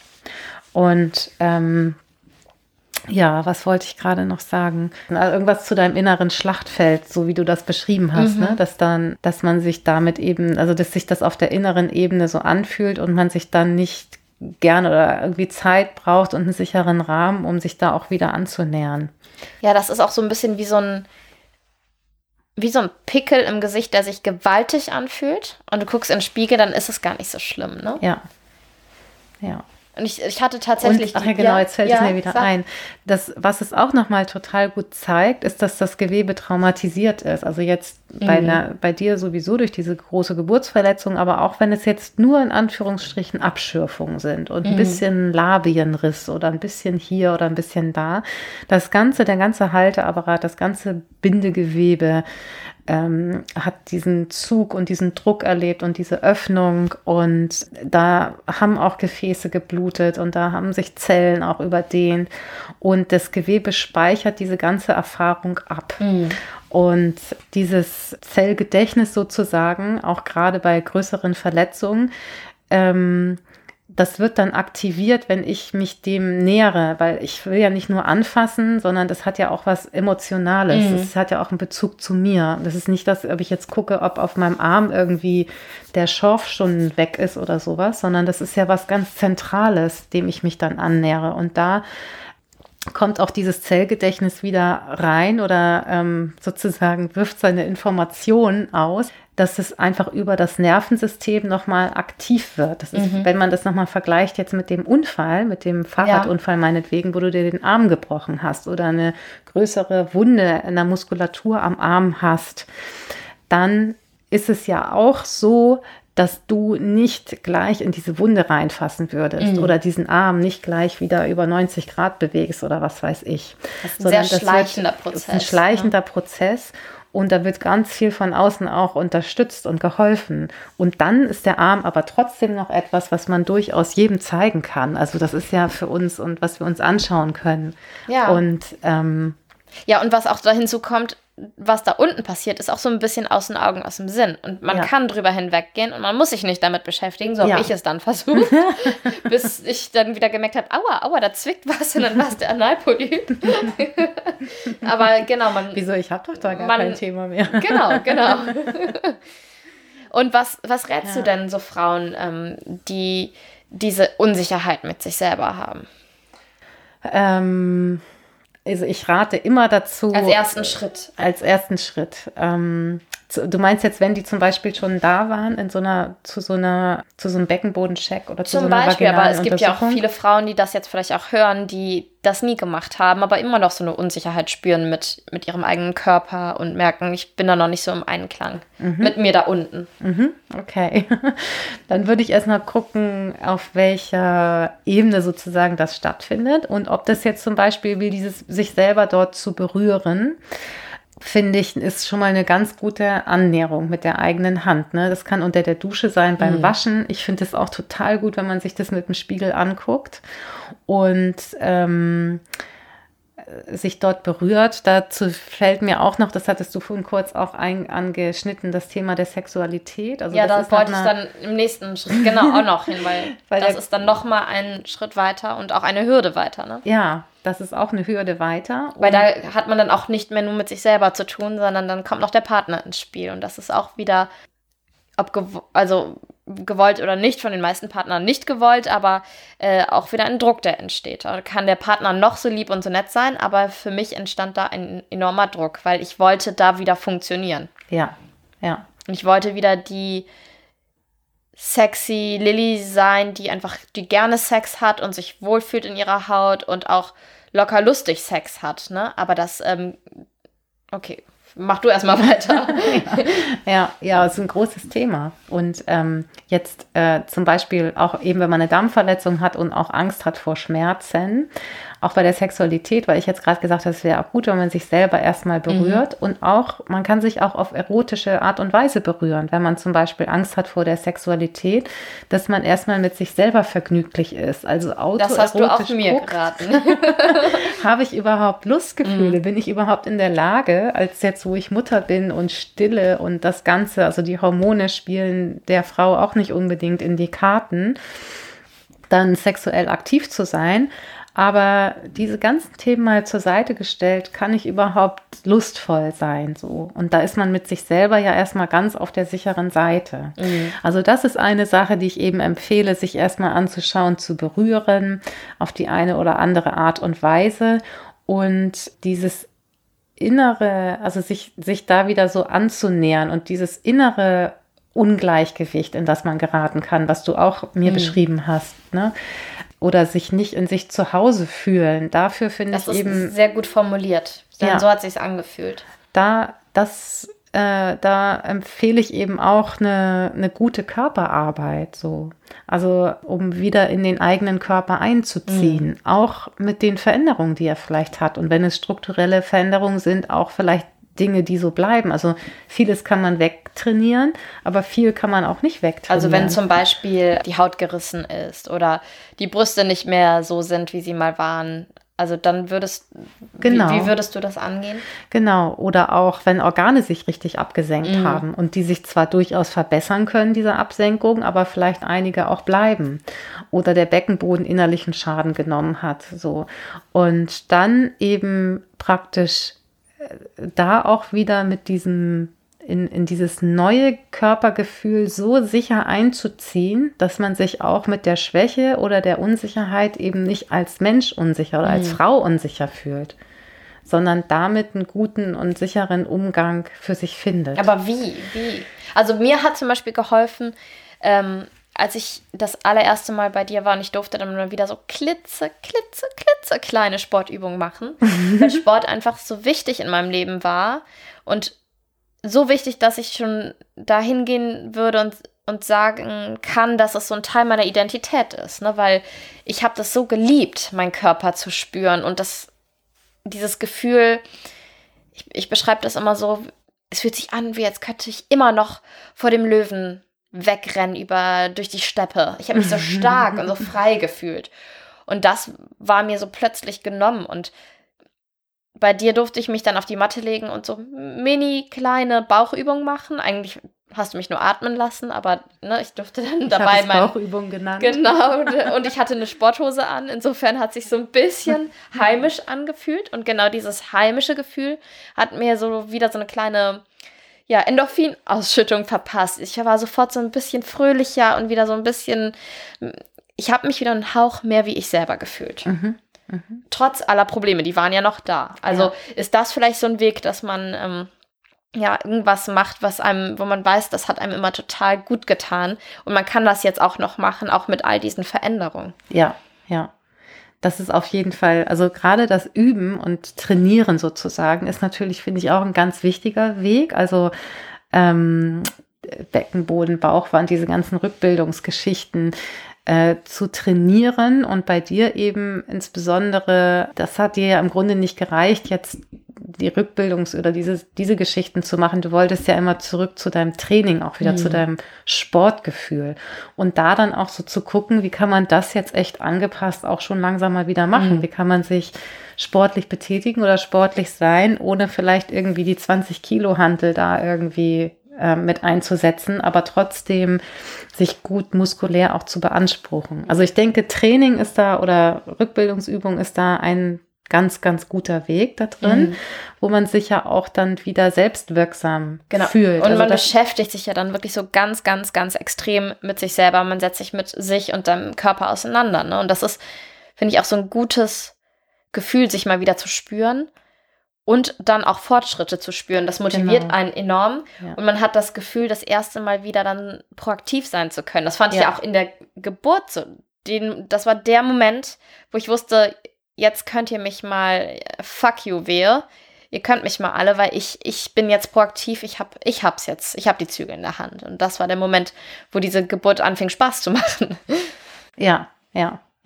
Und das ist ein total, das ist auch bei dir, glaube ich, ein total wichtiges und gutes Erlebnis gewesen, ähm, dass du die Geburt selber auch so positiv erlebt hast, Mhm. trotz dieser Verletzung. Das ist manchmal, oder es ist häufig bei Frauen anders, die nämlich genau da schon die Zügel, das Gefühl haben, sie geben die Zügel aus der Hand und da wird was mit ihnen gemacht und sie können das nicht selber bestimmen und sie sind hilflos und ausgeliefert, Mhm. fühlen sich machtlos oder so in der Richtung. Und da ist es dann nämlich auch total schön, wenn man dann über Übungen und ein Training wieder das merkt, dass man was regulieren kann, dass man was beeinflussen kann, dass man sich was erarbeiten kann, dass es besser wird, dass man Einfluss hat. So. Ja, das ist ganz wichtig. Und ja. das finde ich auch äh, Aber- total gut. Dann ähm, lass uns doch gern nochmal zu dem großen Thema kommen, Sex. Ja, Nicht, ist ja nicht so unwichtig, ne? Weil ja ich finde, so ich finde ja, Sex, das Thema an sich, sollte nicht größer gemacht werden als unbedingt nötig, weil es sollte irgendwie in einer Beziehung stattfinden, so viel wie beide gut finden. Der, das eine Pärchen hat, weiß ich nicht, viermal die Woche Sex, die anderen einmal im Monat, aber wenn alle happy damit sind, dann ist es halt auch nur Sex. Und dann sollte man gucken, dass es vielleicht nicht zu langweilig wird auf Dauer, irgendwie interessant bleibt, dass man da eine Sprache spricht, etc., etc., etc. Wenn Sex aber zum Thema wird, dann ist es richtig, richtig, richtig nervig, wenn es ein Thema geworden ist. Bei mir ist es nach der Geburt ein Thema geworden. Der Arzt hat gesagt, ich glaube zwei Tage nach Geburt, also jetzt erstmal sechs Wochen kein Sex mehr. Und ich habe nur gedacht, will er mich verarschen, als würde ich jemals wieder irgendwann irgendjemanden zwischen meine Beine lassen. Das war mein erster Gedanke, weil ich hatte den Blasenkatheter drin, ich, ich suppte da alles raus, der Darmriss war am Zwicken, also tausend Sachen. Ähm, ich finde, also ich konnte mir gar nicht vorstellen, jemals wieder Sex zu haben. Und dann, dann, aber das hast du ja gerade schon gesagt, ist man ja oft auch von den irgendwie hormonell bedingt gar nicht so lustvoll. Ich hatte die Lust aber dann wieder, so nach neun Wochen. Ich hatte wirklich wieder Lust auf Sex und habe mich auch nach dieser Nähe zwischen meinem Mann und mir gesehnt. Ich hatte Lust, wir haben, hatten einen schönen Abend, Kind war bei meiner Mama. Ich habe sogar ein kaltes, schönes japanisches Bier getrunken. Danach wurde es versucht, es hat nicht geklappt. Und nicht wie bei vielen Paaren nach einer Geburt, es hat noch weh getan. Das habe ich mir von meinen Freundinnen immer angehört. Ja, es tut schon noch weh nach einer Geburt. Wo ich gedacht habe, ja, aber dann hattest du ja Sex. Also bei mir ging es einfach nicht. Und das ging ganz schön lange nicht. Ist das immer wirklich nur physisch? Ist auch das wieder ein Zusammenspiel von Körper und Geist? Was passiert da mit einem da unten? Warum kann man nicht einfach, warum kann das Schiff nicht einfach in den Hafen fahren? ich formuliere es mal so. Oh, schönes Bild. ähm, ja, das hat auch, das ist, hat auch ganz, kann ganz viele unterschiedliche Gründe haben. Ne? Aber fangen wir mal an, haben viele Frauen das Problem? Ähm, ja, also das haben schon oder schon, schon einige Frauen, ähm, die vielleicht sogar gar nicht so in diese Erfahrung kommen wie du jetzt, dass es einfach nicht funktioniert, sondern die einfach vorab diese sexuelle Situation schon vermeiden. Die ein, also ich hatte eine Patientin, die hatte wirklich nach auch einem Darmriss dritten Grades wirklich erst nach einem Jahr überhaupt ihren ersten Sexversuch wieder gemacht. also auch so ein bisschen aus den Augen, aus dem Sinn, erstmal nicht damit genau, beschäftigen. Genau, das vermieden und man hat ja dann auch so viel um die Ohren und so viel zu tun und das Kind ist ja womöglich auch mit im Elternschlafzimmer und so weiter. Man hat ja genügend Gründe, warum ähm, es nicht sein Gründe, muss. warum es gar nicht erst zu so einer Situation mhm. kommt. Also bei ihr war es halt so, dass ihr schon klar war, also das war schon, äh, äh, dass sie es auch nicht wollte, weil sie einfach Ängste hatte, mhm. wirklich Ängste. Und ähm, deswegen, also das wollte ich nur sagen, es gibt viele Möglichkeiten, es zu äh, auch zu vermeiden, überhaupt zu erleben, dass es nicht funktioniert, mhm. sozusagen. Und, und ganz, ganz, ganz viele Frauen haben ganz große Ängste davor, dass es wehtun könnte, dass es sich nicht mehr, dass sie sich nicht mehr gut spüren können und das Allerschlimmste eben, es kann für den, dass es für den Mann nicht mehr so schön ist, dass es sich geweitet hat, dass der Mann die Frau nicht mehr so spürt, mhm. das nicht erregend findet und diese, also das sind, glaube ich, die schlimmsten Ängste oder die schlimmsten Sachen so. Und ähm, was eben auch passieren kann, so wie du es auch erlebt hast, dass die, dass die Muskulatur, die die Zellen einfach so äh, praktisch geschockt sind von diesem Erlebnis, dass die sich einfach von so, dem Geburtserlebnis. Ja, von dem Geburtserlebnis. Aber teilweise denke ich auch so der Stress, der nach, einer, nach der Geburt kommen kann. Mhm. Also was bei dir mit zum Beispiel diesem Milchproblem auch ein, äh, eine Sache war, dass sich der Körper innerlich so zusammenzieht, ohne dass wir es merken. Also krampft uns, irgendwie. Ja, und was natürlich auch zum Beispiel nicht dazu beiträgt, dass wir uns in uns zu Hause fühlen, wenn wir uns innerlich derartig zusammengezogen haben. Mhm. Ähm, ja, und das, das zeigt sich dann in so einer sexuellen Situation zum Beispiel, wo das dann plötzlich gar nicht äh, klappt. So. Ja. Und man muss richtig anfangen, so den Beckenboden und auch irgendwie den Menschen aus der Reserve zu locken. Und es kann einfach auch äh, Zeit brauchen. dass man, wir haben ja dann auch den Beckenboden behandelt und gedehnt und dies, das, dass man da sich wirklich ganz, ganz respektvoll und auch ganz freundlich auf sich selber schaut mit all diesen Themen. Das finde ich das mhm. Aller, Allerwichtigste und sagt, ah, jetzt ist es eben gerade so. Und weißt ja. du, was mir auch sehr geholfen hat? Ich war ja wirklich alleine mit diesem Problem in meinem Freundeskreis. Und ich bin die letzte, die Mutter geworden ist. Also die hatten alle schon, die haben alle schon mehrere Kinder. Und keiner konnte das irgendwie nachempfinden. Und das hat mich noch mehr gestresst. Und was mir wirklich geholfen hat, ich war, ich war ähm, auf einem Geburtstag eingeladen von einer Freundin und ich kannte nur sie, nur das Geburtstagskind. Und all die anderen Mädels, die da waren, und die waren alle schon was älter als ich, kannte ich nicht. Und zwar nur eine Frauenrunde. Vor Corona, da saßen wir noch in einem Restaurant. Und Wie schön. ja, lang ist's her. Und da hat meine Freundin äh, mich dann so vorgestellt, ja, das ist Lilly und auch die hat vor kurzem erst ein Kind bekommen. Und also ich glaube, Caspi war da dann mittlerweile vier, fünf Monate alt. Fünf Monate, irgendwie sowas. Und dann hat eine Frau, ich kannte sie alle nicht, einfach quer so durch den Raum gerufen. Und hast du wieder Sex? und ich war erstmal so ein bisschen stutzig und dann dachte so, wow, oh, die geht aber jetzt hier gut ran. Und habe dann drüber nachgedacht, äh, wie reagiere ich jetzt? Äh, blocke ich das ab und irgendein lustiger Spruch und wechsle das Thema? Oder lasse ich jetzt mal hier die Hosen runter? Und ich habe mich für zweites entschieden und habe gesagt, wir haben es versucht, aber es, ist, es funktioniert einfach nicht. Es ist so, als würde der Schlüssel nicht in das Loch passen. Es geht nicht rein. Ich habe es ganz klar gesagt. Und dann hat eine andere Frau gesagt, ja, das war bei mir genauso. Ich so, wirklich? So, ja, ja, das war exakt so. Mehrere Sexversuche, hat überhaupt nicht funktioniert. Irgendwann geht's dann wieder. Es war dieser eine Satz. Irgendwann geht's dann wieder von einer, die es erlebt hat dieser eine Satz hat mir dann die nötige Entspannung gegeben, dass ich irgendwie so ein, so ein, wieder so ein Vertrauen bekommen habe, okay, komm, dann dauert das jetzt vielleicht noch, aber irgendwann wird es einfach wieder gehen und exakt so war es. Ähm, Nochmal zum Thema Sex. Ja. Äh, weil das finde ich Dein auch ganz wichtig. Ja, mein Liebling ja, aber es ist auch wichtig. Meins aber wenn man wieder gefühlt bei Null anfängt, was Sex angeht, kann es ja auch eine Chance sein man sagt ja nicht ohne Grund, nach einer Geburt, nach einer nach diesen Erfahrungen, die man gemacht hat und auch mit, den, mit dem negativen Teil, mit all den Strapazen, kann sich ja auch das Sexleben für die Frau wirklich verbessern. Ist das so ein Mythos oder würdest du das auch so unterschreiben? Habe ich schon oft gehört. nee, ich glaube, das ist tatsächlich so, dass Frauen nach äh, einer Geburt Sexualität, wenn es dann irgendwann wieder gut alles ähm, sich auch stimmig anfühlt, dass sie das intensiver erleben, die Sexualität. Intensivere Gefühle haben, das intensiver erleben. Das ist durchaus möglich. Es gibt auch die Kehrseite, die Frauen, die weniger Empfindungen haben nach einer Geburt. Aber ich finde, das ist zum Beispiel etwas, was echt durch Beckenbodenübungen wieder richtig gut zurückkommen kann. Und wenn man jetzt denkt, dass manche Frauen sich überhaupt das, oder sage ich mal, die meisten Frauen sich nach einer Geburt überhaupt das erste Mal in ihrem Leben um den Beckenboden kümmern, mhm. ist das natürlich auch schon ein Lustgewinn. Weil man, also wenn man ihn trainiert, dann. Genau, weil man sie, weil man ihn kennenlernt, ihn besser wahrnimmt, spürt und trainiert. Und Sexualität selber ist eine der besten Beckenbodenübungen eigentlich, die man machen kann, mhm.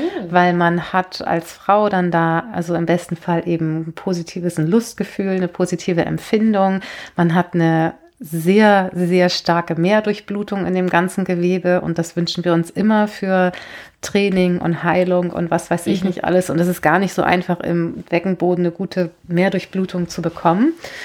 Ähm, und man hat äh, die Anspannung im Beckenboden und das Entspannen und Loslassen. Also das sind alles Aspekte in der Sexualität im Beckenboden, die wir uns total wünschen. Das sind alles wichtige Parameter sozusagen mhm. für den Beckenboden.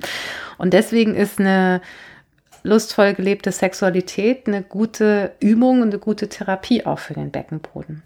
Und über Beckenbodenübungen oder was ich manchmal auch als Tipp mitgebe, wenn wir jetzt geübt haben, äh, und die Frau weiß jetzt den Beckenboden schnüren und anheben und dies, das, dass ich sage, ja, und jetzt probier's doch mal in der Sexualität aus. Probiere mit diesen Muskeln zum Beispiel den Penis zu umgreifen oder ihn in ja, dich hineinzusaugen okay. oder ihn ein bisschen abzuhalten, wenn du das gerne ähm, langsamer haben möchtest. Das ist praktisch die Frau mit ihrem Beckenboden sexuell aktiv ist. Also viele Frauen denken ja auch immer schon, oder sagen ja, oder äh, wollen sexuell aktiv sein, also wollen nicht diese passive Rolle einnehmen, mhm. die klassische passive Rolle in der Sexualität. Und das hat dann oft die Form, nimmt es die Form an, dass sie besonders raffinierte Stellung einnehmen mhm. oder die besonders viel wechseln, um sozusagen auch aktiv zu sein und nicht nur der Mann durch seine Bewegung das aktive Element ist. Aber ich denke, die Frau kann aktiv sein in der Sexualität, von mir aus die ganze Zeit in der gleichen Stellung sein, aber ihren Beckenboden lustvoll einsetzen den Beckenboden anspannen und entspannen und das Tempo damit regulieren und die Intensität damit regulieren. Und das ist wirklich luststeigernd. Also und das ist wirklich eine neue Erfahrung, die man, die man machen kann. Finde ich ja, weil macht. man sich ja vorher nicht so stark damit eigentlich beschäftigt mhm. hat. Also es gibt natürlich immer sozusagen Naturtalente, die das so aus sich heraus machen, wo mhm. das so passiert. Aber für viele ist es erstmal eine neue Erfahrung. Und wenn ich dann nachfrage, dann ist es meistens ein positive, positives Erlebnis oder eine positive Bereicherung gewesen der Sexualität. Ja, wahnsinnig spannend. Da könnten wir ja. wahrscheinlich eine eigene Folge ähm, für machen. Vielleicht tun wir das auch. Und deswegen finde ich das auch so wichtig, dass wir über genau solche Themen sprechen. Gerade wir Frauen untereinander sollten uns da ganz offen austauschen. Und es ist ja auch sehr ähm, in Mode gekommen, dass wir immer preisgeben, wie toll unser Kind schläft, wie super es ist. Ach, die Zähne habe ich gar nicht mitbekommen. Ähm, ich bin sofort wieder am Arbeiten. Ich äh, mache schon wieder Sport. Ne? Das ist das, worüber wir auch am Anfang gesprochen haben. Aber ich glaube, gerade die Fehlschläge, ne, die schwierigen Momente zu teilen, ist das, was, was einem so hilft. Also so war es bei mir. Ja. Ja. Wollen wir noch vielleicht zuletzt noch mal so einen Ausblick geben auf eine zweite mögliche Schwangerschaft? Was ist, wenn man gar keine Verletzung hatte? Was ist, wenn man schwere Verletzungen hatte? Würdest du, gibt es da Ratschläge, die man befolgen sollte? Hm, mach mal lieber besser einen Kaiserschnitt. Was ist, wenn man ein Geburtstrauma erlebt hat? Kann man sich da nochmal auf Null setzen? Wie würdest du das angehen? Oder was sagst du deinen Patientinnen? Ähm, also da gibt es gar kein Patentrezept sozusagen. Ne? Also es gibt nicht ich mache es so, das ist ja auch sehr häufig natürlich, dass ein zweites Kind ähm, sich gewünscht wird. Oder aber auch, es wurde sich ursprünglich ein zweites Kind gewünscht, aber nach der schlimmen Erfahrung will man das dann doch, will man doch auf gar keinen Fall noch ein Kind haben. Das ist auch ganz interessant, dann da nochmal genau raufzuschauen. Und wenn ich jetzt die Ängste irgendwie so ein bisschen löse oder damit umgehe, wird, darf dieser Wunsch dann doch wieder stärker werden, ein zweites Kind zu bekommen. Ne? Und dann gibt es da eben kein Patientrezept. Ich finde es total wichtig, beide, beide Möglichkeiten sich selber zu erlauben. Also, dass man durchaus nochmal eine vaginale Entbindung nach einem schlimmen Erlebnis haben kann, die zu einem total schönen Erlebnis werden kann, dass man sich aber auch durchaus nicht den Zacken aus der Krone bricht, wenn man einen Kaiserschnitt plant. Dass es da keine Do's and Don'ts oder keine Tabus mhm. für irgendetwas gibt, sondern dass das wirklich alles erlaubt ist. Und wenn man dann die Geburt nochmal gut ähm, aufarbeitet und sich anschaut, was ist denn da eigentlich ganz gut gelaufen, was hat denn da gefehlt und man ja ähm, viel kompetenter in die zweite Geburt auch reingeht, weil man das ja schon erlebt hat und ähm, durch die Arbeit an sich und am Beckenboden und am Bauch ja auch ein ganz anderes Körpergefühl hat. Man kann sich ja plötzlich viel eher physisch auch vorstellen, was passiert denn da? Das ist ja vor der ersten Geburt meistens vollkommen abstrakt. Mhm. Und man hat sich nur, also häufig damit beschäftigt, wie man zum Beispiel Schmerzen wegatmet oder wie man sich die Geburt schön gestaltet und ja, so dass man eben mit einem ganz anderen Werkzeug auch, wie zum Beispiel schaffe ich es eigentlich gut zu pressen oder gut zu schieben, in der zweite Geburt gehen kann. Und ich finde, das kann man noch mal ganz schön besprechen und gucken und ähm, auch mit Hebammen kann man da ja sich noch mal sehr gut darauf vorbereiten, sich über Geburtsstellung nochmal ganz anders Gedanken machen. Vorher ist das so abstrakt irgendwie, mhm. wenn man da an so einen Kurs geht und man turnt so unterschiedliche Geburtspositionen durch. Das hat oft gar nichts mit einem zu tun, aber dann kann man irgendwie lernen, ah, das macht Sinn, es so und so zu machen und so zum Beispiel, also sich darauf vorzubereiten. Und ähm, ich finde nicht, wenn man jetzt eine schwere Geburtsverletzung hat, dass man unbedingt einen Kaiserschnitt dann machen sollte um die Sache nicht noch schlimmer zu machen. Es kommt immer ganz drauf an, wie man das alles rehabilitiert hat. Manchmal ist es schon so, ähm, ich würde eher sagen, das sind die selteneren Fällen, Fälle, aber durchaus auch, dass ich denke, ja, ein Kaiserschnitt wäre jetzt eine gute Lösung. Mhm.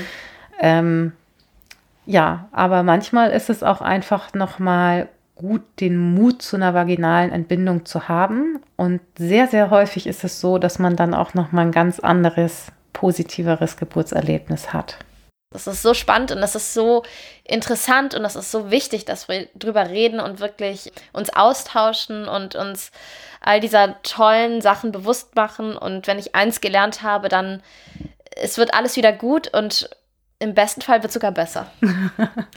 Marei, vielen, ja. vielen, vielen Dank für deine Zeit und äh, ja, ihr da draußen äh, geht jetzt an die Arbeit und trainiert den Beckenboden. Aber sanft, habe ich gelernt. Ganz, Ganz sanft. sanft. danke. Ich danke dir. Mushmush Stories. Mushmush Stories.